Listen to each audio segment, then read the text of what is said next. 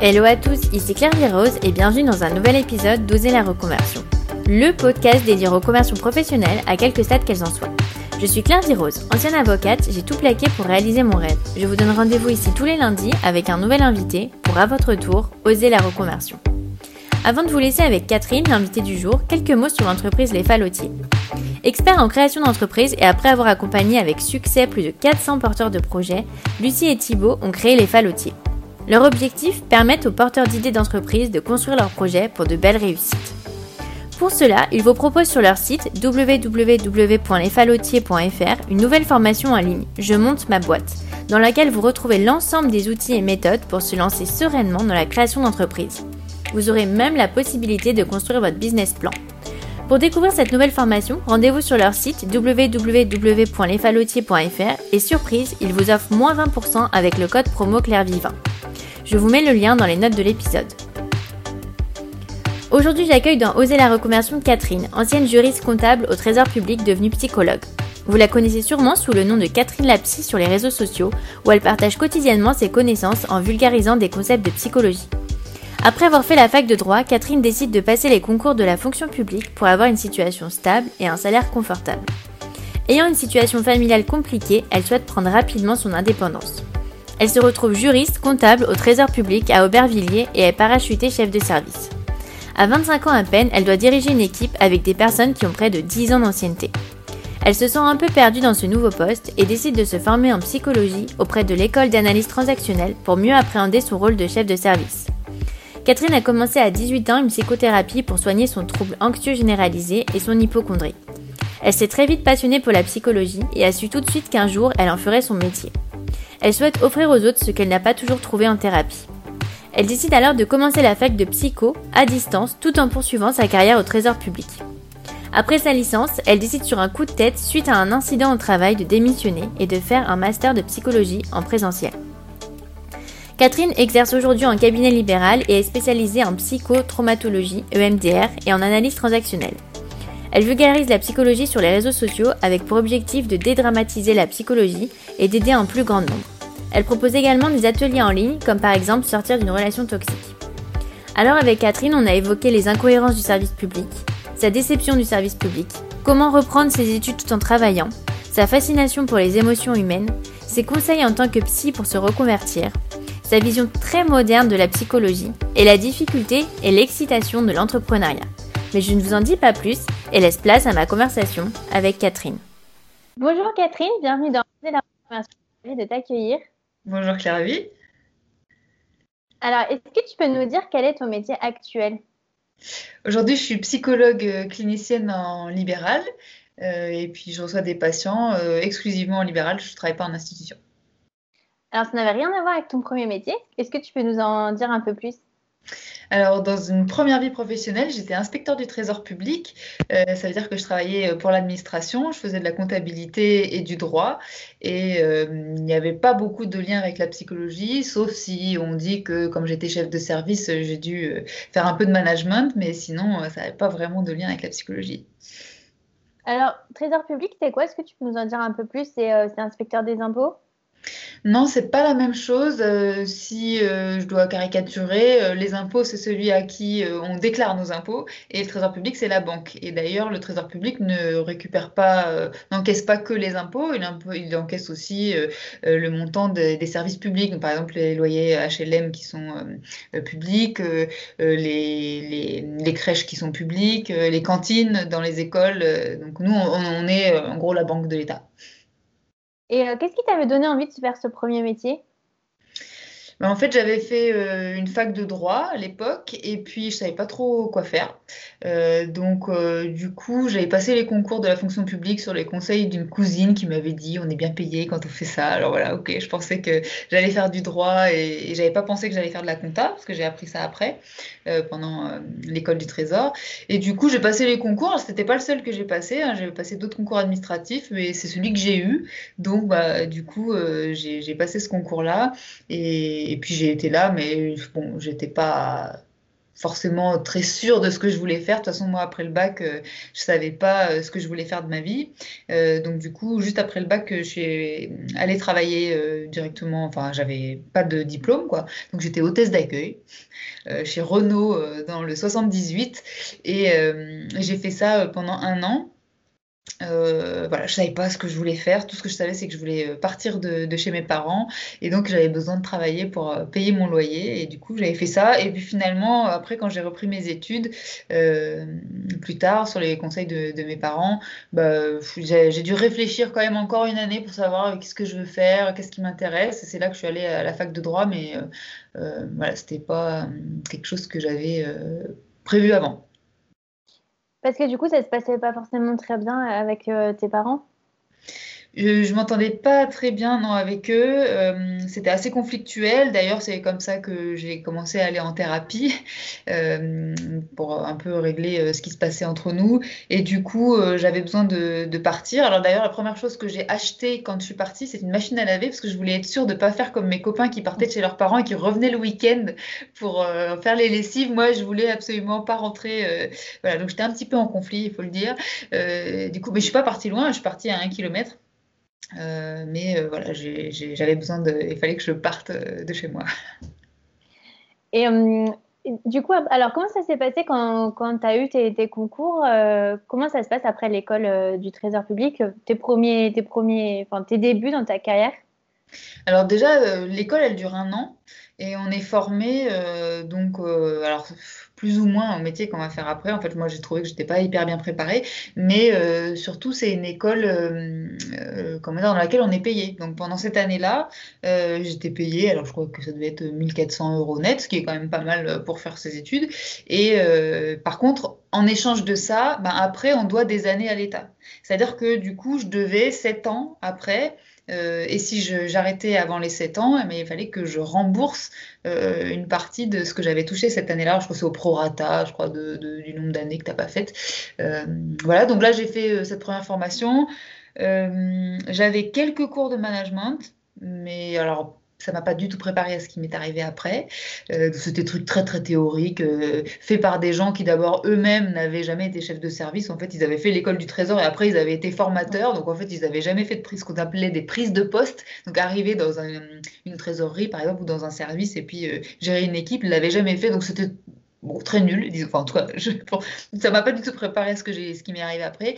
Et puis, j'avais des cours de compta, d'analyse financière, un peu de droit, mais ça, comme j'avais déjà fait euh, la fac de droit, euh, euh c'était pas un souci.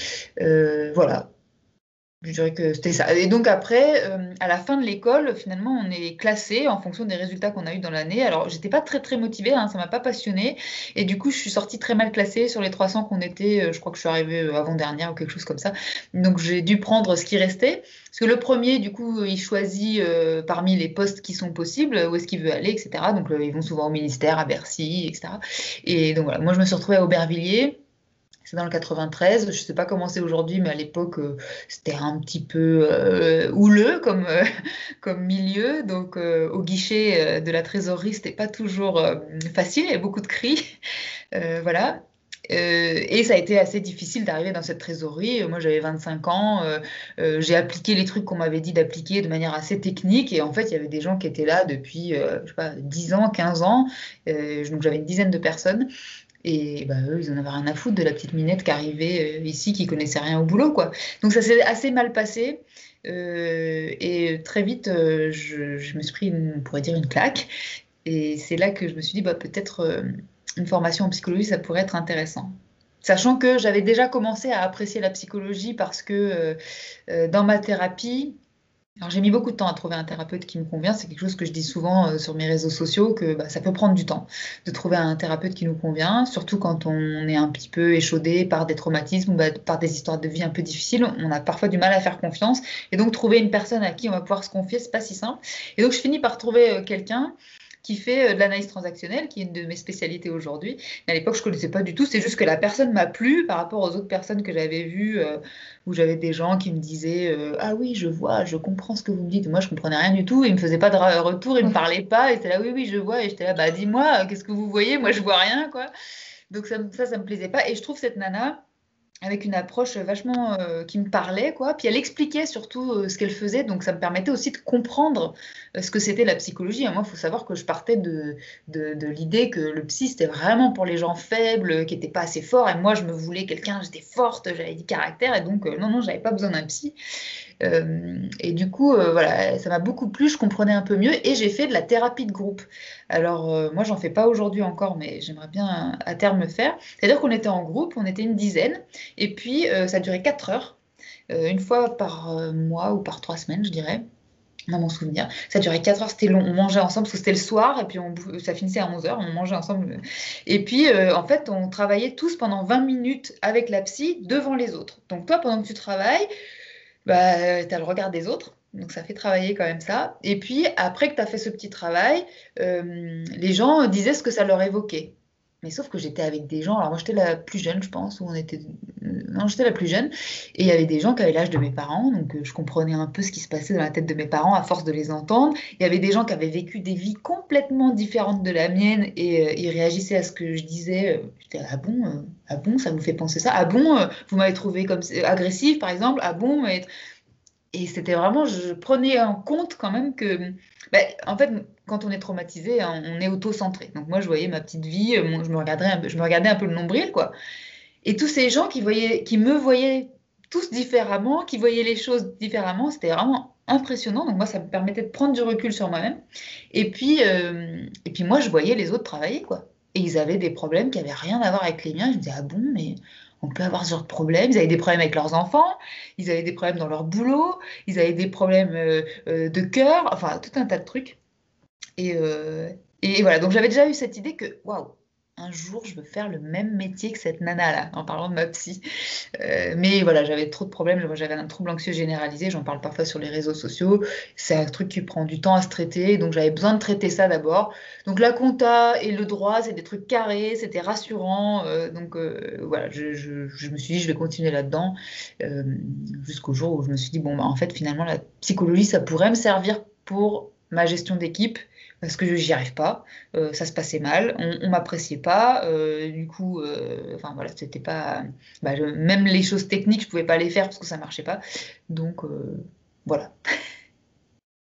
Comment ça se passait ton travail concrètement qu'est-ce que tu faisais du coup? Euh, alors, dans le premier poste que j'ai fait, donc j'étais dans une trésorerie, on était une vingtaine, je crois. Euh, moi, je m'occupais de ce qu'on appelle les recettes contentieuses. Ça veut dire c'est les gens qui payent pas. Donc, euh, j'avais des listes de gens qui n'ont pas payé ce qu'ils devaient. Et puis, ben, moi, mon boulot, c'était de les faire payer. Alors, il y a plusieurs façons pour ça. Hein. Soit on reçoit les gens et puis on discute avec eux, puis on essaye de créer des délais de paiement, des choses comme ça. Soit ben, on va faire des saisies sur salaire, des saisies bancaires, des saisies sur allocation familiale c'est pas forcément un boulot marrant, mais euh, moi j'apprécie quand même ça parce qu'en fait je recevais les gens et euh, bah, je les écoutais, j'écoutais leurs problèmes et puis on essayait de trouver euh, combien ils pourraient payer par mois et comment et, donc c'était un peu une sorte de comble parce que je faisais payer les gens et ils me remerciaient en partant merci beaucoup de m'avoir écouté etc. Bon par contre mes chefs ça leur plaisait pas trop, on m'a plusieurs fois reproché de prendre trop de temps en fait avec ces gens là. Mais moi, euh, ça m'intéressait de connaître leur vie, de savoir que c'était pas juste des gens méchants qui voulaient pas payer. La plupart, ils avaient euh, des problèmes. Hein, et donc, euh, voilà, je pense que c'est peut-être les premières séances de psychologie, je dirais pas de psychothérapie, parce que j'avais pas de connaissances là-dessus à l'époque, mais où j'ai écouté des personnes. Donc ça, c'était mon premier poste il fallait gérer bah, les autres personnes qui s'occupaient des recettes. Et là, ça a été tout un travail de management à apprendre. Même aujourd'hui, hein, je suis pas sûre que je serais une bonne manageuse encore aujourd'hui. C'est pas tout à fait pareil que, de gérer euh, des, entretiens euh, en psychothérapie. Et puis ensuite, euh, j'ai été à Paris. Là, j'ai fait de la dépense. C'était de la compta pure. ça m'a pas plu du tout. Et ensuite, quand je suis arrivée à Lyon, j'ai fait des, de la gestion budgétaire des, des ministères décentralisés à Lyon.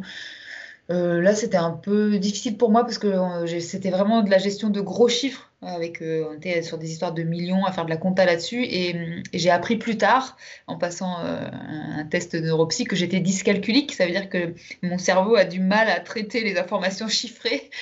c'était assez intéressant de se dire Ok, donc pendant 10 ans, j'ai fait de la compta avec des. des... Bah, je comprends mieux pourquoi j'avais du mal en compta. Par contre, il y avait un deuxième aspect de mon boulot qui était les contrats de travail. Je devais vérifier les contrats de travail de l'administration. Et, du coup, bah, là, j'avais fait du droit, donc le droit du travail, je connaissais ça, je savais lire un contrat, je savais où aller chercher les articles et tout. Donc ça, euh, c'était le côté où quand j'avais mes évaluations chaque année, euh, on me disait, ah, super, euh, Catherine, là, vous avez fait des tableaux pour l'équipe, ça sert à tout le monde, c'est vachement bien. Par contre, oh, les analyses financières, je, moi, bah, je suis désolée, je suis au taquet, je ne peux pas faire plus. et j'ai su pourquoi après. À l'époque, je ne savais pas que j'avais un problème avec les chiffres. Je me dévalorisais d'ailleurs, je me disais, mais c'est pas possible, je suis nulle. Bah, non, après, j'ai su que en fait, c'est juste mon cerveau qui a un souci avec les chiffres, et puis voilà. Comme quoi, ça montre qu'on peut tout faire, hein, parce que même en ayant cet handicap, finalement, as, tu as, fait ce métier pendant 10 ans. Oui, mais si je l'avais su, je pense que euh, déjà j'aurais peut-être dit pour qu'on me mette sur des choses plus juridiques justement que comptables. Et ça, ça, montre quand même que oui, que je suis d'accord avec toi, on peut tout faire. Mais en même temps, euh, tu vois, ce que je me dis, c'est que la première réaction que j'ai eue, c'était de me dévaloriser, de me dire c'est moi qui suis nulle. Si je l'avais su, bah, je ne me serais pas dit ça. Et je pense qu'on a beaucoup tendance, euh, euh, on est beaucoup à avoir cette tendance-là, quand quelque chose ne fonctionne pas, on se dit que ça vient de nous, c'est nous le problème bah non, peut-être c'est juste pas adapté à mon fonctionnement. Et, et, ça, peut-être on va en reparler après, mais trouver son fonctionnement, connaître son fonctionnement à soi, peu importe celui des autres, bah, c'est ça qui va nous aider à faire des choses dans la vie, et notamment une reconversion, euh, parce qu'on va pas s'organiser pareil, euh, selon la, manière qu'on a de fonctionner dans notre cerveau. Il y a des choses, notre cerveau, il est comme ça, il est comme ça, et il y a des choses sur lesquelles on peut changer des choses, et des choses sur lesquelles on peut pas changer, et ça, la dyscalculie, c'est pas trop quelque chose sur lequel on a la main. Et du coup, euh, bah, si j'avais su ça avant, je me serais. Parce que ça me demandait beaucoup plus d'énergie que ça demandait à quelqu'un d'autre qui avait une facilité avec les chiffres. Quoi. Mmh. Alors que moi, les contrats, bah, c'était quelque chose d'un peu plus intuitif pour moi. Alors que j'avais des collègues, euh, mettre le nez dans un contrat, c'était un casse-tête. Quoi. Donc on aurait pu échanger les choses, par exemple. Alors, comment tu su, euh, ce que tu dis que tout de suite, tu as, eu envie d'être psy, comment tu su que euh, c'était vraiment quelque chose que tu voulais faire pour les autres euh, et pas que pour toi, en fait, ce que tu, l'as su en, faisant ta psychothérapie? Euh, bah, justement, moi je dirais que dans un premier temps, je pense que c'était pour moi, dans le sens où, comme je disais tout à l'heure, j'ai vraiment eu. Je pense que c'est la thérapie de groupe. Hein. Ça aurait été peut-être différent. Je ne sais pas si j'aurais eu cette vocation si j'avais fait de la thérapie individuelle mais vraiment, cette thérapie de groupe, ça m'a fascinée. Quoi. Euh, euh, alors, je sais aujourd'hui que, comme je suis spécialisée aussi en traumatologie, que le traumatisme crée de l'égocentrisme. Voilà, le cerveau, il a besoin de, de, gérer sa survie. Et donc, euh, s'il doit gérer des émotions, des choses compliquées, c'est ça, son, la chose première qu'il va faire. Et la relation, c'est pas sa priorité. Parce qu'il faut savoir que la relation, c'est quand même chronophage pour le cerveau. Donc, du coup, il va pas faire ça en premier. Et là, du coup, j'étais avec tous ces gens qui avaient des fonctionnements. Mais il y avait des gens, mais je te jure, ils, fonctionnaient, mais tellement à l'opposé de moi. Moi, par exemple, je suis quelqu'un euh, qui a besoin de prévoir les choses à l'avance, euh, qui a besoin de savoir à telle heure on fait ci, à telle heure on fait ça. Quand les choses bougent, bon, euh, c'est un peu pas si simple pour moi. Puis il y en avait des gens, c'était tout le contraire, quoi. Prévoir plus que trois jours à l'avance, c'était genre, mais juste pas possible. Et j'étais, ah bon, mais. Ah bon? Et donc, j'ai découvert tout un univers bah, du, fonctionnement du psychisme humain, où on est tous différents, euh, euh, on a tous notre manière de fonctionner, on peut trouver des gens qui nous ressemblent, mais on ne trouvera jamais quelqu'un qui fonctionne exactement comme nous, même un frère ou une soeur jumelle. Quoi. Je pense que c'était ça la première chose, une espèce de fascination pour euh, l'esprit humain. Et puis, et puis après, plus tard, je pense que j'ai eu envie d'offrir aux autres des choses que j'avais pas eues avant de rencontrer cette psy-là, c'est-à-dire euh, bah, des gens qui parlent, c'est-à-dire moi je suis un psy qui parle, qui échange, euh, je suis un psy qui fait des feedbacks, c'est-à-dire euh, qui donne son avis, enfin son avis, qui fait des hypothèses en tout cas, voilà. Quand vous me dites ça, ça me fait penser à ça, etc. Parce que moi je me suis trouvée face à des gens qui disaient oui d'accord, hum, hum, je vois. Alors eux peut-être ils comprenaient des trucs, mais, mais moi, voilà. Donc je pense que j'ai voulu aussi bon, c'est peut-être un peu illusoire, mais montrer aux gens que euh, bah, on a le droit d'avoir du mal à faire des choses, on a le droit de pas pouvoir faire confiance facilement, on a le droit de pas comprendre ce qui nous arrive, et c'est pas grave, on peut quand même travailler, on peut quand même avancer. Donc je pense que j'avais aussi envie d'offrir euh, ça plus tard. Oui, c'est un peu aussi en réparant les autres qu'on se répare euh, soi-même. C'est ça. De toute façon, en tout cas, j'en suis assez persuadée euh, psychologue, ça fait partie des métiers qui font que, je continue euh, mon travail sur moi-même en fait en étant avec mes patients parce que cette fascination que j'avais pour, le, pour le psychisme humain, euh, je l'ai toujours et j'ai des tas de patients, ils ont une manière de fonctionner, mais alors des fois, ils disent des trucs où ils, trouvent des options pour eux-mêmes, parce que moi, mon travail, c'est d'aider les gens à trouver leur solution à eux. Et alors, parfois, je suis. Je me dis, ah ouais, ah, j'aurais jamais fait comme ça, mais génial, quoi. Donc, euh, c'est toujours euh, passionnant pour moi de, de, voir ça. Et ça me fait réfléchir, parce que des fois, des choses auxquelles j'aurais pas pensé, je me dis, bah oui, c'est pas con, tiens. Et tiens, si j'essayais ça, ça m'est arrivé que des options que mes patients ont trouvées, bah, je les ai testées après pour moi et j'ai trouvé que c'était génial. Donc, je crois qu'on c'est un des métiers dans lesquels on avance aussi, euh, on continue d'avancer sur soi euh, tout en aidant les autres. Quoi. Oui, on, dit souvent que les, les psys, c'est finalement euh, des, des, gens qui avaient besoin de, de, se psychanalyser eux-mêmes. Est-ce que tu penses que, que c'est vrai pour, pour tous les psys?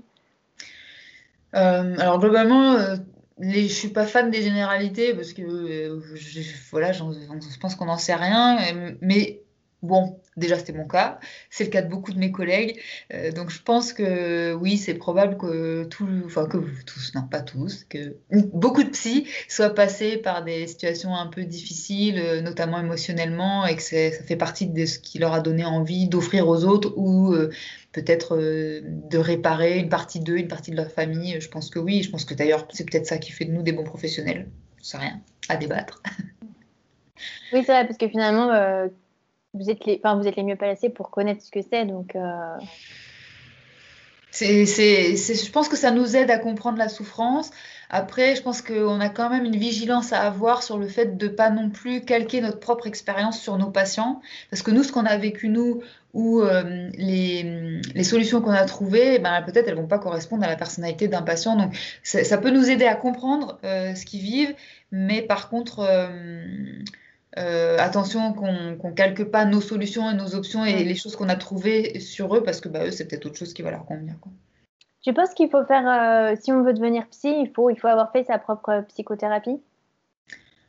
Euh, Moi, oui, je pense. Alors, pour les personnes qui travaillent en institution, peut-être que c'est un petit peu différent parce qu'elles travaillent en équipe. Hum, et puis elles ont moins le temps de faire de la psychothérapie, il me semble, parce qu'elles ont beaucoup, beaucoup de monde. Et donc voir les gens toutes les semaines pendant une heure, ben, elles n'ont pas tellement la possibilité de faire ça. Mais pour moi, pour les personnes qui travaillent en libéral et qui font de la psychothérapie, c'est essentiel. Parce que sinon, le risque, c'est justement que si on ne se connaît pas assez, euh, on va euh, ce qu'on appelle transférer sur notre patient une partie des choses qui nous appartiennent. Euh, je ne sais pas s'il y a certaines valeurs politiques, par exemple, qui nous agacent.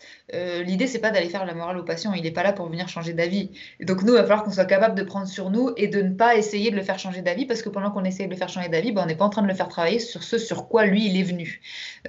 donc, et puis pareil, parfois, il va parler de certaines choses, je sais pas, je dis n'importe quoi. Imaginons qu'un patient parle d'un traumatisme qu'il a vécu au moment du divorce de ses parents. Je sais pas, imaginons que moi, mes parents sont divorcés et que j'ai pas réglé ça et puis je savais pas que c'était un traumatisme pour moi. Peut-être que je vais m'identifier à, mon patient. Mais à ce moment-là, dans ce cas, je suis en train de, travailler moi et pas lui parce que lui, peut-être que même si ça ressemble, même si la situation ressemble, en fait, ce sera jamais la même chose. Donc je pense que c'est très important de se connaître suffisamment pour déjà, déjà être capable de se protéger parce que d'entendre les traumatismes des gens toute la journée, ben, c'est aussi... Euh, impactant, donc il faut être capable de se protéger, savoir comment euh, on fonctionne, euh, combien de patients on peut prendre maximum par jour, euh, quel type d'approche on peut faire ou pas faire, quel type de valeur, je sais pas, est-ce qu'on peut travailler avec des patients qui sont racistes, est-ce qu'on peut travailler avec des patients qui ont été violents avec des membres de leur famille, enfin, et, connaître aussi nos propres traumatismes pour savoir qu'est-ce qui nous fait raisonner à nous et sur lequel, du coup, quand les, patients vont en parler, il va falloir être vigilant. Moi, par exemple, j'ai été hypochondriaque pendant des années.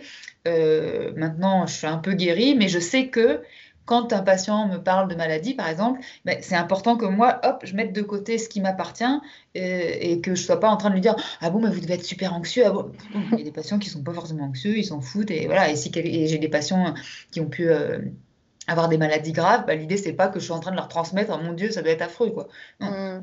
L'idée c'est qu'on travaille avec ça et, donc voilà, de faire la frontière euh, entre ce qui nous appartient et ce qui leur appartient. Donc oui, pour moi c'est nécessaire de faire une thérapie. Alors, pour revenir à, ton parcours, euh, donc toi, ce qui est, euh, ce qui est étonnant et super courageux, c'est que tu as fait ta licence de psychologie à distance en même temps que, bah, que tu continuais ta carrière au Trésor public. Mm. Alors, je savais pas du tout que c'était possible. Donc, est-ce que tu peux nous, raconter un peu comment ça se passe pour les auditeurs qui voudraient aussi faire ça? Alors, il euh, faut savoir que j'ai d'abord commencé par me former donc en analyse transactionnelle parce que c'était l'approche. Euh, moi, je ne connaissais pas grand-chose en psychologie. D'ailleurs, quand j'ai vu une psychologue la première fois, je ne connaissais rien du tout en psychologie. Donc, euh, du coup, j'ai découvert la psychologie à travers l'analyse transactionnelle. et du coup, quand, comme je disais tout à l'heure, quand j'ai eu mes problèmes au trésor avec mes équipes, je me suis dit, bah, je vais me former quand même à ça. On était en 2011. en 2011, en France, on pouvait être psychothérapeute si on avait fait une école de psychothérapie, dont fait partie euh, l'école d'analyse transactionnelle, euh, et après, voilà, on pouvait exercer en tant que psychothérapeute. Mais en 2012, euh, il y a un décret d'application de la loi Accoyer qui est passé. Et ce décret d'application disait maintenant, pour avoir le titre de psychothérapeute, il faut être soit psychologue, soit médecin. Alors là, pour moi, un peu la douche froide, euh, parce que faire l'école d'analyse transactionnelle, c'est à peu près 5 ans d'études à raison d'un week-end par mois, enfin oui, deux jours par mois.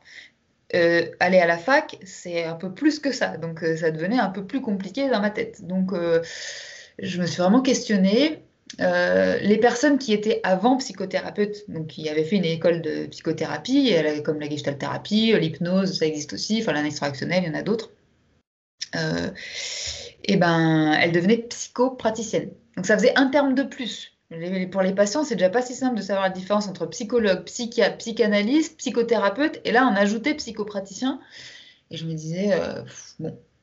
Donc je me suis dit, je, vais aller à la fac, il faut que je, sois psychologue et psychothérapeute, parce que j'ai peur que sinon, bah, je, voulais en vivre, et donc j'avais peur que sinon j'en vive pas. Parce que j'ai pas mal de collègues qui se sont reconvertis, ils ont gardé une partie de leur métier d'avant, et ils sont euh, à mi-temps. Euh, mais moi, je voulais en vivre euh, vraiment, quoi. Donc voilà, c'est comme ça que je suis allée à la fac. Alors, bah, j'étais partie de chez mes parents depuis longtemps, hein, donc, bah, ils n'allaient pas me payer mes études. et donc, bah, il a fallu que je travaille. Donc, il y a plusieurs facs qui font la licence à distance en France en psychologie. Il y a Rennes, il y a Clermont-Ferrand, il y a Reims, voilà, il y en a d'autres, Toulouse aussi. Mais elles vont pas jusqu'au master euh, il n'y a que Paris 8, en tout cas à l'époque c'était comme ça, il n'y a que Paris 8 qui allait jusqu'au master à distance. Et donc je m'étais dit que j'aurais peut-être plus de chances de rentrer dans le master parce qu'il y avait un concours. Alors à l'époque, euh, c'était pas encore en quatrième année, c'était pour rentrer. Non, si, c'est le contraire. Non, je dis le contraire. Maintenant, c'est pour rentrer mm. en, troisième année, en quatrième année, et à l'époque, c'était pour rentrer en cinquième année. Euh, et donc, je m'étais dit, j'aurais peut-être plus de chances de tout faire à distance si je suis chez eux donc j'ai commencé à Paris 8 euh, comme ça, euh, à distance, donc en travaillant, au début à plein temps, puis au fur et à mesure des années, je suis passée à 80%, à 60%, euh, voilà, pour, bah, parce que c'était compliqué de tout faire à la fois. Quoi. Comment ça se passe concrètement? Du coup, as le, tu, as un replay des cours alors en fait, en tout cas à Paris 8, hein, euh, tu reçois euh, en début d'année trois ou quatre volumes de bouquins assez gros, hein, euh, comme ça, pour les quatre années. Et puis chaque année, on te dit, voilà, pour le cours de, je sais pas moi, psychologie clinique, c'est de tel, tel tome, du, enfin tel bouquin, telle page à telle page. Le cours de psychosocial, c'est telle page à telle page. Et pour les partiels, bah, il faudra connaître ça. Et pour d'autres matières, on avait euh, des, documents PDF sur une plateforme où on téléchargeait ou où on échangeait. Euh, voilà. Donc c'est une organisation, il faut être assez autonome hein, quand même, parce qu'on te donne ça, on te dit les dates des partiels, donc tu es obligé d'aller en partiel deux fois par an, et sinon tu es chez toi euh, à t'organiser. Donc moi, ça, ça allait bien avec mon fonctionnement, mais parfois pour certaines personnes qui fonctionnent pas bien comme ça, qui ont besoin d'un truc un peu plus freestyle, je peux dire bah c'était pas forcément simple. Mais il faut être assez autonome, c'est un fonctionnement assez autonome. Euh, donc, comment ça s'est passé euh, Parce que tu as fait ta licence tout en, tout en travaillant. Euh, à la fin de la licence, qu'est-ce qui se passe du coup? Alors à la fin de la licence, donc déjà je mets 4 ans pour l'avoir parce que j'arrivais pas à valider toutes les années une par une. Et puis, et puis j'en peux plus. Je suis épuisée. je suis donc déjà à Lyon là. Euh, et je, me dis, je vais, vais jamais y arriver, je vais pas m'en sortir. Parce qu'en plus, en licence, j'avais eu un premier stage, alors qui durait que deux mois, mais c'était déjà un stage. Et euh, du coup, j'avais été assez loin parce que le temps, j'avais eu du mal à le trouver à côté de. Enfin, c'était pas à Lyon, quoi. Et j'arrive en fin d'année, je dis bon, j'en peux plus. Donc là, euh, après ma licence, je me questionne et je me dis, je, je crois que je vais pas finir, quoi. Je, voilà. Et donc je reste à 80%, mais là, c'était vraiment pour me réparer moi, tellement j'en pouvais plus. Euh, et voilà, donc je fais une année à me dire, je sais pas ce que je vais continuer à faire. Euh, voilà, un peu déprimée, je dois dire, parce que j'étais pas fan de mon travail. Je me commençais à me dire, peut-être je serais psychopraticienne. Euh, voilà, bon bah, ce sera mieux que rien, mais je crois que j'avais un petit problème de légitimité, donc d'avoir un titre, c'est vrai que c'était pour moi plus facile dans ma tête. Voilà, donc j'ai ma licence et je fais une année de, de pause, quoi. Donc bah, une année où je travaille à 80%. voilà. Ouais, coup de mou un peu. Tu sais pas si tu vas arrêter ou pas. Ouais. Ouais, c'était vraiment. Puis 4 ans, je pense que pendant 4 ans à travailler, euh, euh, bah en plus d'organiser sa vie à côté, hein, parce qu'il y a la vie qui, continue, euh, j'étais mariée, voilà. Ben en fait, mon corps, je crois que c'était conditionné à bosser tout le temps et à être jamais en pause, quoi. Et donc là, même les premiers mois, c'est pas si simple de profiter de ce 80% où j'avais 3 jours par semaine pour moi. En fait, je, je vois que j'étais dans une espèce de recherche d'activité et voilà, donc ça a été le premier, le début de cette année-là, ça a été plutôt euh, bah, se remettre un peu dans un rythme un peu plus acceptable. Et puis, euh, je ne sais pas comment on fait mes, mes, mes amis qui, à l'époque, avaient déjà euh, trois enfants en bas âge. certaines avaient des adolescents difficiles. Enfin, voilà, moi, à l'époque, ce n'était pas mon cas. Je sais pas comment elles ont fait, mais comme quoi, on peut, en s'organisant, on peut faire parce qu'elles ont fait. Aujourd'hui, elles sont psychologues et mm, je leur tire mon chapeau parce que déjà, moi, j'ai trouvé euh, que c'était dur. Comment tu as eu le, déclic du coup de, te dire euh, bah, je, continue et ça, va être mon métier? L'ennui. Je me suis tellement ennuyée en fait dans ce travail et puis je pense, bah, on parlait de la dyscalculie tout à l'heure, maintenant je me dis c'était pas Enfin, voilà, du coup, je dépensais beaucoup d'énergie pour faire le même travail que les autres, puisque mon cerveau n'était pas aussi performant sur le chiffrage. Je refaisais des opérations, je refaisais trois, mais des additions. Hein. Alors, ok, il y avait six chiffres, mais c'était des additions euh, de ça plusieurs mois de, de, chiffre d'affaires, et je refaisais trois fois l'addition, et trois fois, je retrouvais un chiffre différent. Enfin, moi, je mettais un temps fou à faire des trucs. Donc, j'étais fatiguée, j'étais pas très intéressée par ce que je faisais. Et là, je me dis, bon, euh, je veux me casser, je, veux partir. Euh, et puis, et puis un jour arrive, on est au mois d'avril, mai par là, et puis, et puis le, service RH à mon travail m'envoie un mail, et, enfin un, mail, et je vois bien qu'il n'est pas adressé qu'à moi, hein, donc je suppose qu'il est adressé à, au moins tous les agents, on était 300 dans ce bâtiment, mais peut-être à tous ceux du département, parce que je travaillais à la direction euh, départementale, quoi. Et ils nous demandent des tickets de métro qui sont des frais de déplacement, des justificatifs de tickets de métro pour une formation que j'avais fait un an avant et qui m'avait déjà été remboursée. Et on parle de 3 euros, quoi. Et moi, je vois ça. Je, évidemment, j'avais jeté les, les trucs. Et euh, je sais pas ce qui me prend, je pète un plomb, je pense, je sais pas. Je, pète un plomb, je débarque chez, chez, mon, chez mon chef et je lui dis, mais qu'est-ce que c'est que ce délire? Mais dans un, en plus, euh, j'étais même pas calme, quoi. Hein, je, suis sortie de mes gonds. Mais qu'est-ce que c'est que ce délire? Euh, On est au moins 300, ça veut dire que tout le service des RH, là, on les paye, je sais plus, bon, parce qu'on est quand même bien payé, je sais plus combien j'ai balancé. On les paye beaucoup plus cher que plein de gens qui sont utiles en France euh, pour aller me récupérer des, frais de déplacement de, l'année dernière que évidemment j'ai jeté. Je dis mais qu'est-ce que mais c'est quoi ce boulot C'est quoi ce travail? Il n'y a pas autre chose à foutre. Puis je, deviens dingue. Elle me dit Catherine, calme-toi, calme-toi. Euh, qu'est-ce qui se passe? C'est pas grave. Écoute. Et moi je trouvais ça grave. Et donc je sais pas, je sors de là, je file au RH et je dis je, comment on fait pour démissionner? Je veux démissionner. Alors là, bah, je sais pas, faut que je regarde. Je l'ai jamais fait. Je sais pas, j'imagine que la nénette, elle était là depuis pas très longtemps. C'était peut-être pas quelque chose, c'est pas tous les jours que quelqu'un démissionne de la fonction publique. Donc, elle savait pas. Alors, et moi, ça m'énerve encore plus. La nana sait pas. Je me dis, mais en plus, ces gens connaissent pas leur boulot, mais ça merde. et, le truc, je sais pas, ça avait plus de sens pour moi, quoi, ce service public. Je me dis, mais on paye des gens à faire un travail euh, qui, qui, bon voilà, je, préférerais que voilà, on fasse des recettes contentieuses où on ait plus le temps d'être avec les gens pour échanger. Non, au lieu de ça, on a des objectifs chiffrés, tout ça. Bon, et donc, euh, voilà, je rentre dans ce processus. Euh, euh, donc, mes chefs me, disent, mais écoutez, non, vous n'avez quand même pas démissionné, la fonction publique quand même, mettez-vous en dispo. Je dis, écoutez, vous faites ce que vous voulez. Hein. Moi, j'ai regardé la fac. Là, moi, le 14 septembre, je suis à la fac. Vous me démissionnez, vous me mettez en dispo, ce que vous voulez. Moi, je m'en vais. et voilà, et le truc se passe. Donc, ça a été un peu compliqué parce qu'on m'a dit, vous pouvez pas partir parce que vous n'avez pas fait 8 ans. Mais je dis, mais c'est pas 8 ans, c'est 7 ans. Donc, c'est moi qui devait faire le boulot juridique, d'aller chercher, comme j'avais fait du droit, donc je vais chercher le truc, je dis voilà, c'est écrit là. donc ça m'a encore plus énervé de, de, me dire, alors voilà, des gens qui connaissent pas le boulot ou qui débutent, peut-être elles débutaient, on peut imaginer que j'étais peut-être injuste avec cette personne, mais ça rentrait dans tout ce contexte d'énervement. Et donc je me suis inscrite à la fac sans réfléchir, je dis voilà, je, je vais aller cette fois, je veux aller en présentiel, je veux être. Donc, j'avais euh, deux ans, j'avais mis de côté, donc je pouvais tenir deux ans, hein, pas dans une vie euh, de luxe, mais bon, je pouvais tenir euh, deux ans. et je me dis, voilà, je vais aller avec les jeunes à la fac parce que je vais aller rapidement. Alors, je ne savais pas que la fac où je m'étais inscrite, pour eux, le Master 1 devait se faire en deux ans.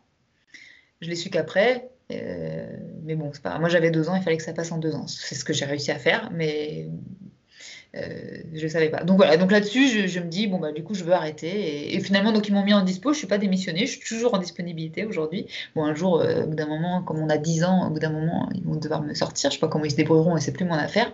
mais, euh, mais voilà, donc j'arrive comme ça en Master 1, remonté à bloc contre le service public, alors que c'était, et c'est toujours hein, une valeur pour moi, sauf que la différence entre à l'époque et, et aujourd'hui, c'est que j'y croyais c'est une valeur pour moi, mais j'y croyais que ça pouvait marcher. Maintenant, je n'y crois plus.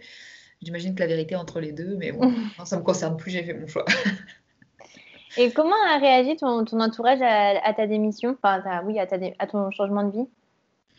Euh, bah, ils s'y attendaient, je pense. Euh, c'était plutôt le fait que je fasse une pause qui avait été une surprise pour eux. Alors, mon entourage, ceux qui ne me connaissaient pas au boulot, il faut savoir que quand je suis partie, mon pot de départ euh, pour partir à la fac, dans mon travail, on m'a dit à bientôt. Ils n'y croyaient pas une seconde. Ils ne croyaient pas que, euh, que j'allais finir mes études et que, et que j'allais réussir à en vivre. Parce que, bah, psychologue, il y a des psychologues qui n'en vivent pas. Euh, euh, enfin, en tout cas, peut-être dans certaines situations, ils n'en vivent pas. Et donc, ils ont cru que j'allais revenir. ça, c'était les personnes qui ne me connaissaient pas. Ceux qui me connaissaient, je pense que ça faisait longtemps qu'ils savaient que de toute façon, c'était un métier que je voulais faire depuis longtemps. Là, je me sentais prête, donc j'ai été assez soutenue. J'étais assez soutenue. J'ai même eu la chance parfois que bah, on, prête de l'argent aussi quand bah, ça a été un peu. Euh, donc j'ai eu cette chance aussi. Euh, non, ils m'ont soutenue. Et, et, mon conjoint que je venais de rencontrer, parce que du coup, bah, j'avais divorcé entre temps, euh, il m'a vraiment soutenu, il m'a vraiment aidé. dans les moments où je passais mes partiels, il me faisait à manger. il m'a vachement aidé. Et, le fait que l'entourage croit en moi que je pouvais avoir le diplôme, parce que c'était un concours quand même, euh, la dernière année, euh, que je puisse en vivre, euh, ça, ça m'a aidé. Tu penses que, tu avais divorcé avec ton mari parce que justement tu étais en changement, enfin tu étais en train de, toi, dans un processus de reconversion, de changement de vie? Alors, j'ai plus beaucoup de. On n'a plus de contact aujourd'hui. lui, il dit que oui. Il pense que c'est ça qui nous a séparés. Moi, je pense que ça a pu jouer, mais je pense que c'est pas si simple que ça. Il y a certainement d'autres choses. Mais c'est possible. Hein. Pendant ces quatre années de licence, euh, euh, j'ai énormément. Enfin, il a tout fait. Hein. Il a tout fait euh, à la maison. Donc, je, ça, a pu jouer. Mais je pense que par contre, c'est pas si simple qu'il le pense. Donc, est-ce que tu peux nous parler un peu plus de ta spécialité en tant que psychologue? Comment ça s'est passé tes, premières années avec ton cabinet? Euh, eh ben, j'ai eu la chance que ça se passe euh, super bien.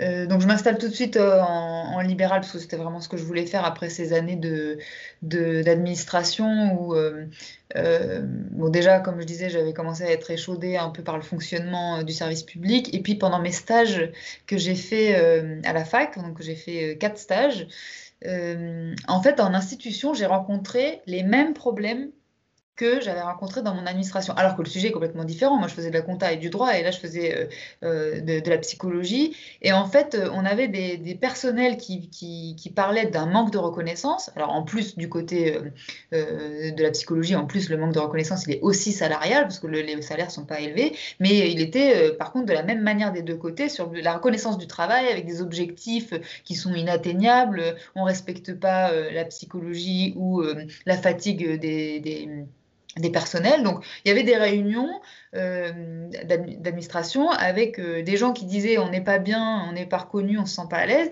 et euh, en, face on leur disait on n'a pas les moyens financiers. Enfin, on parlait pas le même langage, quoi. Et j'ai vécu, il s'est trouvé que je sais pas là dans une des institutions où j'étais, il y a eu en plus un, mouvement syndical, et donc par curiosité j'ai voulu aller à une des réunions et je me suis dit mais c'est pas vrai. Enfin, et donc après ça a alimenté un peu cette croyance. Hein, je pense qu'il faut que je le dise comme ça parce que c'est pas pour mon cerveau, c'est une vérité. Pour, comme pour tous les cerveaux, ce qu'on pense, c'est des vérités, mais en réalité, ce sont des croyances. Que en fait, le service public, il fonctionne pas. Voilà. Donc moi, pour moi, euh, ce n'est pas possible d'être en institution. Donc, je me dis, euh, je vais m'installer en libéral, mais alors j'ai pas de plan B. C'est-à-dire, je ne veux pas retourner au trésor public dans ma tête. Hein. C'est pas possible. Il faut que ça marche. Donc, j'étais prête à tout. Il fallait que ça marche. Donc, euh, j'ai mis en place un certain nombre de choses. J'ai parlé avec des gens qui s'étaient installés. Euh, j'ai suivi euh, des témoignages de, gens qui faisaient, qui montaient des entreprises, pas que psychologues, mais pour savoir comment monter une entreprise et pour que ça marche. Et puis, voilà, j'ai utilisé des outils. J'ai utilisé Google AdWords. je me suis présentée à 50 personnes dans mon arrondissement, des médecins, des voilà. Et puis, euh, j'ai réussi à, gagner un SMIC en l'espace de 4 mois, donc c'est pas mal. Et puis après, après bon, bah, maintenant, aujourd'hui, euh, en plus, avec la situation, euh, on a beaucoup, beaucoup de travail. C'est le cas pour mes collègues aussi. On a trop de monde. D'ailleurs, je ne peux plus prendre de nouveaux patients, ce qui me fait toujours un peu mal au cœur quand je, dis non. Mais voilà, donc ça, ça s'est bien déroulé. j'ai trouvé un local assez rapidement. voilà. Euh, je vais déménager bientôt, je vais acheter mon cabinet euh, avec une collègue. Donc euh, voilà, au début ça s'est bien passé. Alors après, quand je ne sais pas comment c'est pour les autres métiers, mais le tout premier patient, il m'appelle. Et puis quand j'ai raccroché, j'ai dit je ne veux pas y aller, je ne vais pas être capable, je ne saurais pas faire, c'est pas possible. Bon, peut-être que c'est pareil un peu pour tous les entrepreneurs qui font leur euh, première vente quelque part, euh, premier coaching, le premier, je sais pas, quand tu vends ton premier article, je sais pas si tu fais de la confection de, de, tes vêtements, peut-être tu as peur que ça plaise finalement pas à ton client, voilà. Puis au fur et à mesure, bah, on se crée, euh, on se fait confiance au fur et à mesure. On voit bien que je voyais que j'ai été formée, j'ai ma thérapie aussi qui m'a appris des choses. Je continue à être formée, je suis supervisée. voilà. Donc au début, c'est, Puis la première fois que quelqu'un te paye à la fin d'une séance pour ton service, bah, moi j'étais habituée à un salaire. Ah, ça fait quelque chose. J'avais presque envie de dire non, c'est bon, c'est bon, c'est pour moi. euh, vous inquiétez pas, je vais être payée à la fin du mois. Bah non, non, en fait, euh, tu, vas pas être payée à la fin du mois. Et ça va vraiment, euh, ça m'a vraiment, euh, comment dire, changé ma vision d'un certain nombre de choses. Je trouve que dans le salariat, en tout cas moi en ce qui me concerne, en plus j'étais fonctionnaire, je réfléchissais en termes de quels étaient mes droits. En plus j'étais très politisée, j'étais chef de section syndicale et tout ça, donc c'était quels sont nos droits quoi. Et puis alors, quand tu es entrepreneur, euh, les droits, euh, bah, il n'y a pas beaucoup. et, maintenant, c'est plutôt comment je m'organise. Effectivement, bah, les droits, je trouve que ça a changé. Euh, comment dire, ma manière de voir les choses, c'est une bonne analogie de la psychologie, hein, où le travail de psychothérapie, c'est un peu, un patient voit les choses de cette manière-là, puis on va l'aider à changer son angle de caméra, puis voir les choses. Ah oui, j'avais pas vu cet angle-là. Moi, ça m'a vraiment, j'avais, on, dit souvent l'entrepreneuriat c'est risqué. Aujourd'hui, euh, je ne suis pas sûre. Je suis pas sûre que ce soit plus risqué que le salariat. Bien sûr, dans le salariat, si tu es fonctionnaire, tu as des sous qui tombent tous les mois, mais alors euh, si tu n'es pas heureux, est-ce que ça vaut le coup quoi? Euh, Voilà, donc je pense que c'est intéressant aussi de, passer de l'un à l'autre. En tout cas, moi, ça m'a intéressé. Oui, c'est vrai, parce qu'en plus, là, c'est un grand saut entre euh, fonctionnaire et euh, enfin, entrepreneur libéral. Ça n'a rien à voir, parce que fonctionnaire, c'est les salariés les plus sécurisés, quoi. Donc, euh, je comprends que ça doit être, ouais, ça doit faire bizarre. Alors, est-ce que tu peux, est-ce que tu peux nous, nous, parler un peu plus? Parce que donc, toi, tu es une psychologue un peu atypique, parce que tu es aussi très présente sur les réseaux sociaux. Mm. Donc, euh, tu es euh, sur Instagram, euh, sur YouTube. tu fais pas mal de vulgarisation de, la psychologie avec un peu des petites astuces, des petites clés pour commencer un peu à, se, décoder. Par exemple, hier, tu as posté sur la jalousie. Mm. Et tu fais aussi des ateliers en ligne. donc, par exemple, il y a sortir des relations toxiques, où en fait, tu donnes des clés pour commencer un peu bah, à s'aider soi-même et faire, euh, voilà, on va pas dire une psychothérapie, mais commencer à avoir un peu des clés. Est-ce que tu peux nous dire qu'est-ce qui t'a donné envie de, faire ça? Euh, Comment ça, comment ça s'est passé? Alors au début, euh, je me suis mise euh, sur les réseaux sociaux euh, parce que, alors pour trois raisons. La première, c'est que je voulais faire connaître l'analyse transactionnelle qui n'est pas très connue en France. Dans d'autres pays, c'est plus connu. Hein. Aux États-Unis, c'est plus développé. En Hollande, en Belgique, en Angleterre aussi d'ailleurs. À Manchester, il y a, un beau bastion d'analyse transactionnelle avec quelqu'un qui fait de la recherche en, en AT. C'est super. et donc je voulais faire connaître l'AT. Parce que moi je trouve que c'est une approche qui est vraiment super. la deuxième chose, c'est que je voulais aider les gens à dédramatiser le fait de consulter un, psychologue parce que bah, je sais, pour, voir des, pour entendre des patients qui, pour qui c'est le cas, que comme ça a été mon cas pour moi, bah, finalement, voir un psychologue, c'est parfois vu quelque chose comme pour les faibles pour les personnes qui ne savent pas faire tout seul, etc. Bon. Et j'avais vraiment envie de dédramatiser ça parce que pour moi aujourd'hui, quand j'ai complètement viré de bord, euh, aujourd'hui je pense que tout le monde euh, devrait voir un psy euh, parce que ça nous permet de mieux nous connaître et, du coup de bah, du coup mieux nous orienter dans notre vie. choses comme moi, voilà, si j'avais su que j'étais dyscalculique, bah, j'aurais fait les choses autrement dans mon travail, j'aurais demandé à faire des, missions autres parce qu'il y avait plusieurs façons de. Et donc voilà, je voulais dédramatiser, c'est toujours ce que j'essaye de faire, les consultations chez le psy et puis j'avais un objectif un peu plus personnel qui était que je voulais m'exposer. J'avais, euh, alors comme je disais tout à l'heure, j'étais très politisée, mais d'une manière générale, j'ai beaucoup d'avis sur plein de trucs, même si je suis quelqu'un qui peut changer d'avis, comme je l'ai décrit. Mais euh, j'ai des avis sur des tas de trucs. Et j'avais peur euh, du regard de mes collègues sur les avis que je pouvais avoir sur mon métier, sur les différentes approches de psychothérapie, la manière de, travailler avec les patients et tout ça. Et donc, je me suis dit, bon, je vais m'exposer au début, il y avait 50 personnes, 150 personnes qui me suivaient, c'était déjà énorme. Je me disais, oh mon Dieu, je vais me prendre des. Et puis j'ai commencé à dire un petit peu plus ce que je pensais. Euh, je dirais pas que je suis à fond encore aujourd'hui, je pense y a encore des progrès possibles.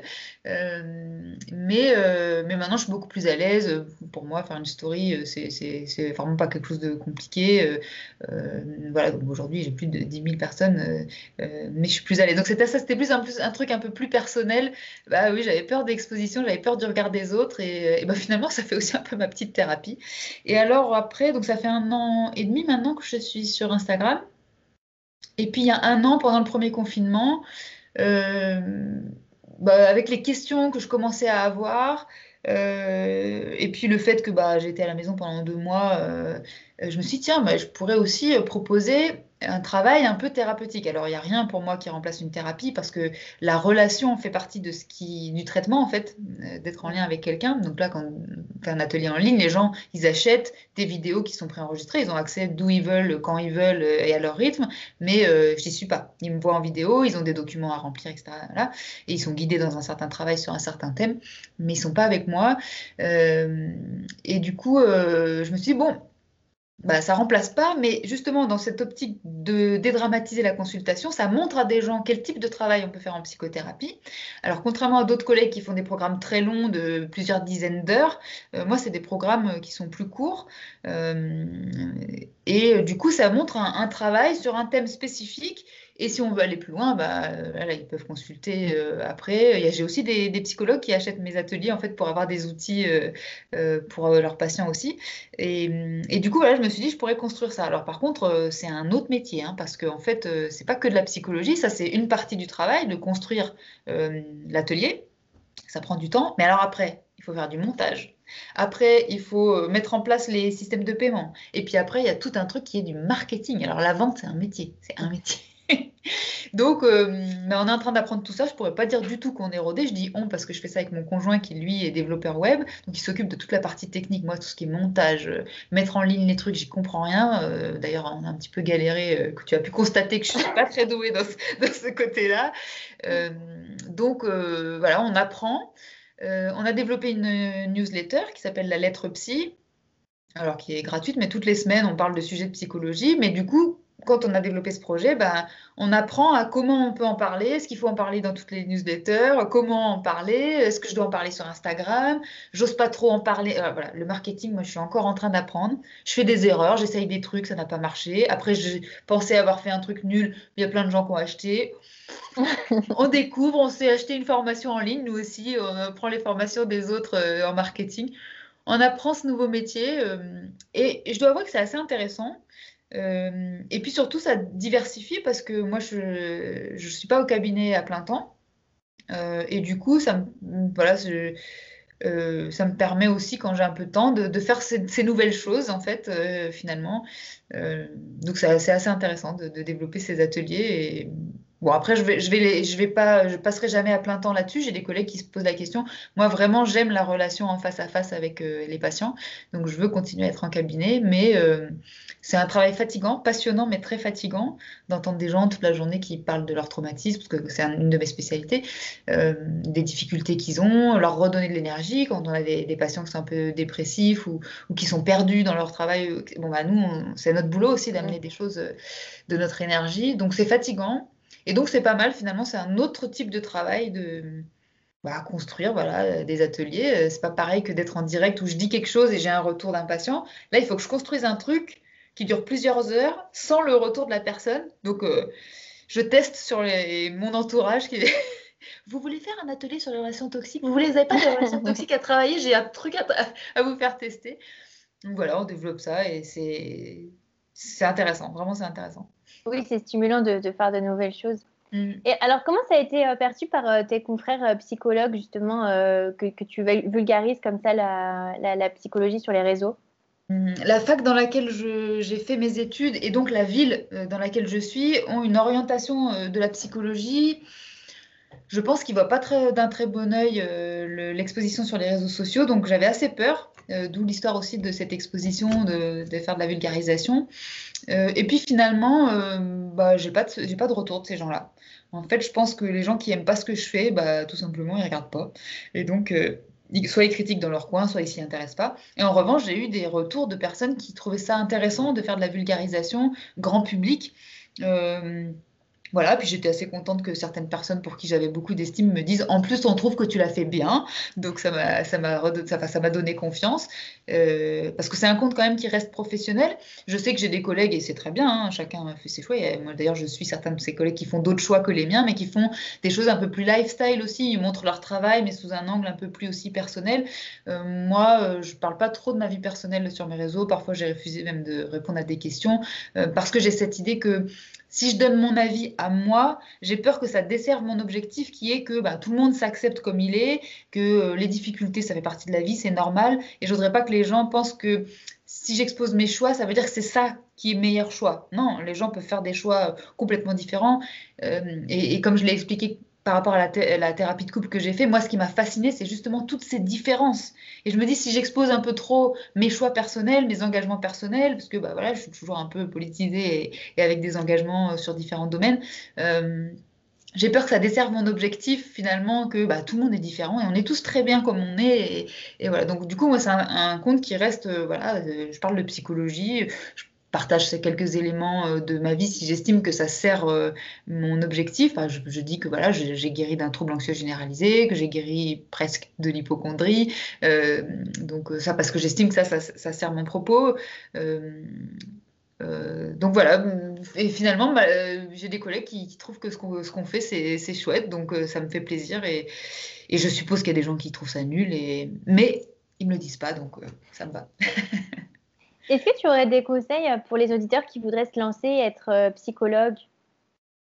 Euh, Alors, pour être psychologue, moi je pense que, bah, on parlait tout à l'heure de faire de la psychothérapie, je pense que c'est vraiment important pour pouvoir euh, savoir qui on est, connaître ses limites, savoir pourquoi on fait ce métier.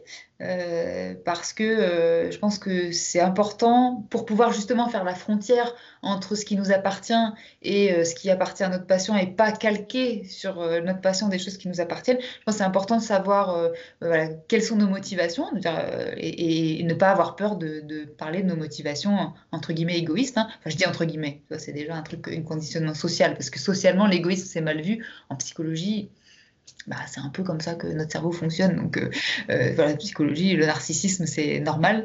Euh, et je pense qu'on a tous des raisons liées à notre histoire de faire les métiers qu'on fait, de même que les métiers juridiques. Bah, on fait peut-être ça. en tout cas, j'ai beaucoup de patients qui ont fait ce métier parce qu'ils ont vécu de l'injustice et pour eux, ça a du sens de faire ce métier.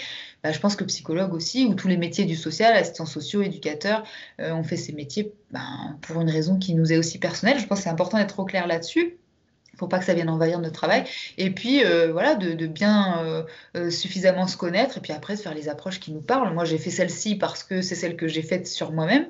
D'abord l'analyse transactionnelle, puis après, plus tard, j'ai fait de l'EMDR pour mon hypochondrie sur les conseils de mon conjoint qui n'en pouvait plus d'entendre mes maladies imaginaires. Enfin, aujourd'hui, ça me fait sourire, mais pour un hypochondriaque, les maladies ne sont pas imaginaires, elles sont mmh. réelles. En réalité, on va chez le médecin, on n'a rien. Et lui, il en avait marre, il m'a envoyé faire de l'EMDR parce qu'il avait entendu parler de cette méthode. Et puis, voilà, moi, je trouvais que ça marchait pas du tout. Et au bout de quatre mois, je lui ai dit, je vais arrêter, euh, c'est nul, ça marche pas. Elle me dit, comment ça, ça marche pas? Ça fait deux mois que j'ai plus entendu parler de tes maladies, ça marche très bien, donc tu continues. et puis en fait, euh, le fait de me dire, ah bah oui, j'ai changé sans m'en rendre compte, euh, du coup, bah, j'ai observé mon psy travailler. Ça m'a intéressé. Alors après, ça a amusé beaucoup mon conjoint qui me disait, en fait, toi, tu vas chez le psy pour te former. En fait, tu veux voir comment il travaille. C'était pas que faux, mais en tout cas, je trouvais ça toujours si passionnant. Et donc voilà, du coup, le MDR, mais j'aurais pu faire d'autres approches parce qu'il y a plein d'approches passionnantes. Hein, c'est juste qu'on peut pas toutes les faire. Donc je me suis formée euh, avec celle que, qui m'avait plu à moi. Donc après, euh, bah, de s'écouter et de, et de, de savoir euh, avec quoi on veut travailler et de pas vouloir tout faire aussi. Parce que parfois, on veut connaître toutes les approches. Je suis pas sûre qu'on pourra être bon partout. Voilà, prenez une approche ou deux ou quelques approches qui vous parlent. Puis voilà tous les chemins mènent à Rome. Après que vous fassiez le TCC, le MDR, euh, la gestalt thérapie, euh, ça, va marcher. Alors, rien à voir, mais est-ce que euh, tu pourrais nous donner ton regard de psychologue sur la reconversion? Parce qu'on dit souvent que, que la reconversion, c'est un chemin psychologique, ça fait pas mal de bouleversements. est-ce que tu aurais des conseils en tant que, que psy euh, bah, pour déjà les gens, par exemple, qui ont peur de se lancer, euh, comment ils peuvent dépasser un peu ce, blocage, et puis après, euh, comment, comment faire pour que la reconversion se passe bien? Ben, je dirais que un travail de psychothérapie, c'est peut-être pas inutile si on manque de confiance, par exemple. C'est pas obligatoire, hein, mais en tout cas, si on manque de confiance, ben, ça peut être intéressant de travailler là-dessus pour se dire qu'il n'y a pas de profil type des personnes qui peuvent réussir euh, une reconversion euh, ou se sentir bien dans une reconversion. Euh, comme je disais, moi j'avais des copines qui avaient trois enfants en bas âge et je ne sais pas comment elles ont fait, mais elles l'ont fait. Donc ça veut dire que c'est possible. je pense que tous les profils sont possibles. le tout, c'est de s'écouter, peut-être bah, s'arrêter comme moi à un moment donné ou sinon peut-être j'aurais frôlé un burn-out du fait de, de, cette reconversion plus mon travail, de s'écouter de bien se connaître, c'est pas mal pour euh, avoir l'organisation bah, qui, nous va à nous. Moi, voilà, j'avais mes cours et moi, je planifiais sur toute l'année. Il y a des gens, ça devait vomir, quoi, parce qu'ils peuvent pas prévoir comme ça longtemps. Donc, eux, ils faisaient autrement. Donc, le tout, c'est d'avoir euh, euh, son son organisation, puis je dirais de prendre plaisir dans le, dans le voilà, il y a des, parce des, c'est fatigant quoi, une reconversion. Alors après, il y en a de qui durent plus ou moins longtemps, mais une reconversion qui dure 5 ans, euh, enfin 6 parce que je m'étais formée à la T avant déjà, 6 euh, ans, 7 ans même, euh, si je compte ma pause, 7 ans de reconversion pour la mienne, bah, déjà voir les choses une année par une année déjà. Petit bout par petit bout, mmh. c'est plus facile pour le cerveau à voir. Je le sais maintenant avec la psychologie, mais enfin vraiment, je pense que moi c'est ce qui m'a aidé et puis euh, de se rappeler pourquoi on fait ça, quoi. Parce que sinon on n'y prend aucun plaisir et parfois voilà de, de bah, dans les stages ça, c'était agréable de trouver des matières qui me plaisaient donc trouver euh, voir où, est-ce que euh, le plaisir il peut être dans l'objectif mais c'est mieux s'il est aussi sur le chemin et de se dire que bah, finalement même si imaginons je sais pas si j'avais pas eu mon diplôme par exemple et ben finalement je pense que tout ce que j'aurais fait ça m'aurait quand même servi euh, parce que j'ai appris des choses sur moi, parce que j'ai appris des nouvelles choses, j'ai eu des connaissances différentes, j'ai rencontré des personnes qui ont eu des points de vue sur un certain nombre de choses différentes. Et je peux imaginer que si j'avais pas réussi à avoir mon diplôme de psychologue, et eh ben, quelque chose qui aurait vraiment changé grâce à cette reconversion, c'est que je me serais imaginé entrepreneur. Et peut-être j'aurais fait complètement autre chose. Euh, peut-être j'aurais donné des cours de droit, peut-être j'aurais, enfin, j'en sais rien, j'aurais, euh, je sais pas, mais, mais enfin, cas, la reconversion, le chemin de la reconversion en lui-même, il m'a changé. Alors bon, j'ai eu la chance d'avoir mon diplôme et puis que en plus après ça marche, mais finalement, de toute façon, euh, je crois que c'est important d'y trouver du plaisir. Et donc pour ça, bah, le plus on se connaît, le plus euh, on sait euh, comment s'organiser et puis voilà, c'est ce qui va être bon pour nous, quoi. Oui, parce que toi, du coup, pour, pour, pour tes études, tu as vraiment fait matière par matière. Tu t'es pas dit, ah, je me lance dans 5 ans. Euh, et ça, je trouve que c'est vraiment un super conseil parce que c'est vrai que dire 5 ans, en fait, ça paraît tellement, tellement long. je pense que bah, d'ailleurs c'est comme ça que j'ai fait pour ma licence parce que j'arrivais pas à valider toutes les années une par une, c'est pour ça que j'ai mis 4 ans. Donc je choisissais des matières et je me disais voilà, mon objectif c'est qu'à la fin de l'année, j'ai fait j'ai validé ces matières-là. Euh, et, voilà. Donc j'ai encore des images. Là, quand je t'en parle, je me revois à la fac. Euh, là, on est tous on est en septembre. Ça se passait en, en, mai et en, septembre. En tout cas, septembre, c'est sûr. Et, voilà, et je me revois euh, à la fac, là, à attendre, à me dire putain, j'ai plus de 30 ans, qu'est-ce que je fous là? Et voilà, et de se dire, bon, bah, ok, je valide pas mon année, je le sais, mais je valide ces matières-là. Et je pense que si je m'étais dit, bon, euh, alors je regarde le diplôme et bientôt, euh, non, j'aurai le diplôme et bientôt je serai psychologue, franchement, non, j'essayais de trouver du plaisir dans les matières, dans certaines matières. Il y a des matières qui m'ont pas plu. Et ben, je me suis dit, bah, je sais pourquoi je fais ça. C'est pour valider la matière que j'ai décidé de valider. Et vraiment de faire par petits morceaux, c'est plus simple, quoi. Parce que sinon, en tout cas, moi, en ce qui me concerne, avec mon fonctionnement, je pense que ça aurait été difficile. Alors, dernière question, c'est toujours la question que je pose à la fin. C'est quoi pour toi une euh, reconversion réussie? Je dirais que c'est une reconversion euh, qui, t'a appris quelque chose. Alors, bien sûr, si tu peux avoir, euh, si elle a marché, si as, comme je disais tout à l'heure, si tu as eu ton diplôme ou si tu as réussi à exercer et que ça marche, bah, c'est super. Mais je dirais que c'est une, reconversion qui t'a changé toi, quoi, qui t'a appris des choses différentes, dans lesquelles tu as, pris du plaisir, qui, a, qui a été comme Bon, c'est un terme de psy, mais ça a été avec qui tu as fait peut-être ta thérapie, parce que je pense qu'on peut apprendre de tous les domaines. Euh, je sais pas, moi, hum, je connais des gens qui se sont reconvertis euh, euh, pour faire de la cuisine, par exemple. Bah, ça leur a appris des tas de choses. ils ont repris contact avec les odeurs, avec leur corps, avec la créativité, par exemple. Et même si peut-être, d'ailleurs, d'ailleurs c'est le cas, hein, je connais quelqu'un qui a fait une reconversion dans la cuisine et puis finalement qui n'a pas exercé. bah ouais, mais en fait, cette reconversion-là, tout, ce travail-là qu'elle avait fait, ça, l'a changé elle, quoi. Donc, euh, pour moi, ce serait ça. Parce que la réussite, j'ai pas envie de lier ça, euh, et d'une manière générale, pas que sur la reconversion, mais la réussite, c'est pas que euh, un, diplôme, un montant qu'on gagne, d'avoir une maison, des enfants, un mari ou une femme, enfin voilà. Euh, c'est d'aller vers, vers des choses et puis nos objectifs au milieu du chemin ils peuvent changer en plus. Donc euh, la réussite si ça se trouve euh, bah, tu fais ta licence puis après peut-être j'aurais pu partir je sais pas moi dans un autre métier mais ce que j'aurais fait en licence ça m'aurait servi. Donc je dirais ça. C'est une super réponse parce que souvent les invités mettent surtout l'accent sur stabilité financière avoir envie de se lever le matin euh, et, je trouve que c'est génial euh, comme réponse parce que ça, ça met moins de pression finalement sur la reconversion et ça donne envie d'oser la reconversion parce que euh, dans ce chemin, il y a beaucoup de choses à apprendre finalement, peu importe à la fin l'arrivée. Mmh. Je, suis, tout à fait d'accord que enfin, je reviens toujours à cette fascination parce qu'elle existe vraiment chez moi de, toutes ces différentes personnes. Je me souviens quand j'étais au Trésor public d'avoir discuté plusieurs, enfin, plusieurs fois une personne de mon équipe qui faisait des tournois d'échecs. Et alors, c'était un domaine, mais moi, mais. je, ah bon, c'est fascinant. Alors, jamais je ferais ça, hein, je, serais incapable de. Mais c'était fascinant de découvrir ce monde-là. Et ben, je trouve que quand on fait une reconversion, il y a un peu quelque chose de ça. C'est-à-dire, on, s'ouvre à un monde euh, qui n'était pas du tout euh, le nôtre, euh, ou même si on pensait que c'était le nôtre, je sais pas Imaginons entre un éducateur qui voudrait devenir psy, par exemple, ou l'inverse, euh, on pourrait penser que c'est la... Mais non, il y a des choses qui ne sont pas pareilles. Et ça nous ouvre parfois un monde euh, absolument fascinant qui peut nous faire changer de point de vue, euh, changer de choix dans notre vie, enfin, qui nous fait évoluer, qui nous apprend quelque chose.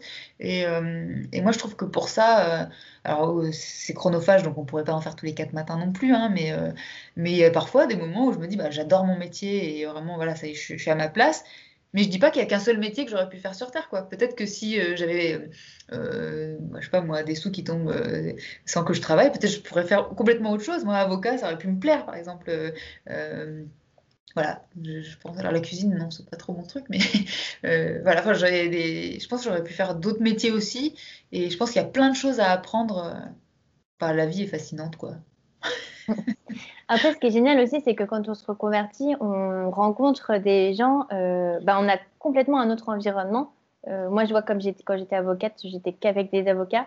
Mmh. Donc euh, maintenant, ça n'a rien à voir. Et ça aussi, c'est super stimulant, en fait, de rencontrer des gens d'un autre milieu, en fait.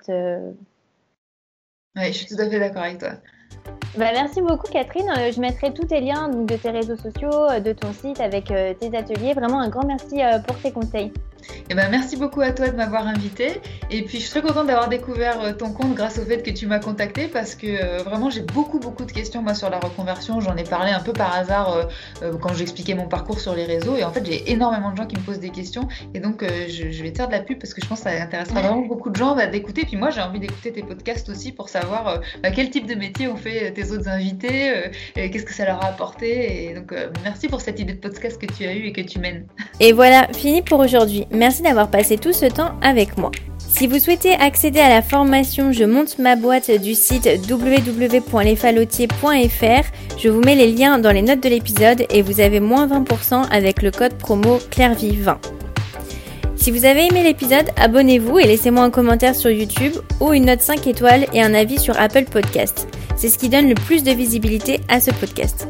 N'hésitez pas à en parler autour de vous et à partager l'épisode sur les réseaux sociaux pour aider un plus grand nombre à oser. Si vous voulez prolonger la discussion, rejoignez-nous sur le groupe Facebook du podcast, je vous mets le lien dans les notes de l'épisode. Ensuite, si vous cherchez toutes les notes avec les références, allez dans le détail du podcast. Si vous souhaitez devenir annonceur, me proposer un invité ou me poser vos questions, je serai ravie d'y répondre sur Instagram ou sur YouTube sous le pseudo Claire ou par mail à clairvirose.gmail.com.